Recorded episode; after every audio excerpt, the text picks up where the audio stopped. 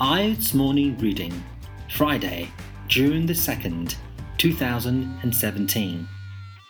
Striking back at lightning with lasers. Seldom is the weather more dramatic than when thunderstorms strike. Their electrical fury inflicts death or serious injury on around 500 people each year in the United States alone. As the clouds roll in, a leisurely round of golf can become a terrifying dice with death. Out in the open, a lone golfer may be a lightning bolt's most inviting target. And there is damage to property too. Lightning damage costs American power companies more than $100 million a year. But researchers in the United States and Japan are planning to hit back Already in laboratory trials, they have tested strategies for neutralizing the power of thunderstorms, and this winter they will brave real storms. Equipped with an armory of lasers that they will be pointing towards the heavens to discharge thunderclouds before lightning can strike. The idea of forcing storm clouds to discharge their lightning on command is not new.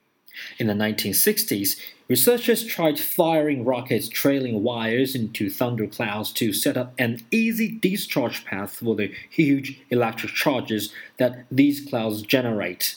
The technique survives to this day at a test site in Florida run by the University of Florida with support from the Electrical Power Research Institute, the EPRI, based in California. EPRI, which is funded by power companies, is looking at ways to protect the United States power grid from lightning strikes. We can cause the lightning to strike where we want it to using rockets, says Ralph Bernstein, manager of lightning projects at EPRI. The rocket site is providing precise measurements of lightning voltages and allowing engineers to check how electrical equipment bears up. But while rockets are fine for research, they cannot provide the protection from lightning strikes that everyone is looking for. The rockets cost around $1,200 each and can only be fired at a limited frequency, and their failure rate is about 40%. And even when they do trigger lightning, things still do not always go according to the plan. Lightning is not perfectly well behaved, says Bernstein. Occasionally, it would take a branch and go someplace it wasn't supposed to go. And anyway, who would want to fire streams of rockets in a populated area? What goes up must go down, points out Jean Claude Diels of the University of New Mexico. Diels is leading a project which is backed by EPRI to try to use lasers to discharge lightning safely and safety is a basic requirement since no one wants to put themselves or their expensive equipment at risk. With around $500,000 invested so far, a promising system is just emerging from the laboratory. The idea began some 20 years ago when high powered lasers were revealing their ability to extract electrons out of atoms and create ions. If a laser could generate a line of ionization in the air all the way up to a storm cloud, this conducting path could be used to guide lightning to Earth before the electric field becomes strong enough to break down the air in an uncontrollable surge. To stop the laser itself being struck, it would not be pointed straight at the clouds. Instead, it would be directed at a mirror and from there into the sky. The mirror would be protected by placing lightning conductors close by.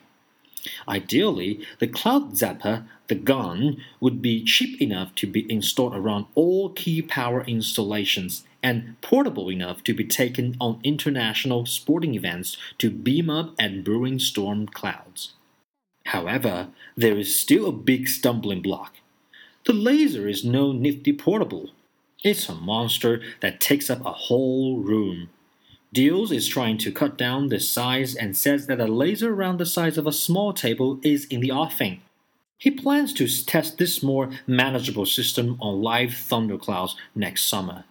Bernstein says that Diels' system is attracting lots of interest from the power companies, but they have not yet come up with the $5 million that the EPRI says will be needed to develop a commercial system. By making the lasers yet smaller and cheaper. I cannot say I have the money yet, but I'm working on it, says Bernstein. He reckons that the forthcoming field test will be the turning point, and he's hoping for good news. Bernstein predicts an avalanche of interest and support if all goes well. He expects to see cloud zappers eventually costing 50,000 to $100,000 each. Other scientists could also benefit. With a lightning switch at their fingertips, materials scientists will find out what happens when mighty currents meet matter. Diels also hopes to see the birth of interactive meteorology, not just forecasting the weather but controlling it. If we could discharge clouds, we might affect the weather, he says. And perhaps, says Diels, we'll be able to confront some other meteorological menaces. We, we think we could prevent hail by inducing lightning, he says. Thunder, the shock wave that comes from a lightning flash, is thought to be the trigger for the torrential rain that is typical of storms. A laser thunder factory could shake the moisture out of clouds, perhaps preventing the formation of giant hailstones that threaten crops. With luck, as the storm clouds gather this winter, laser toting researchers could, for the first time, strike back.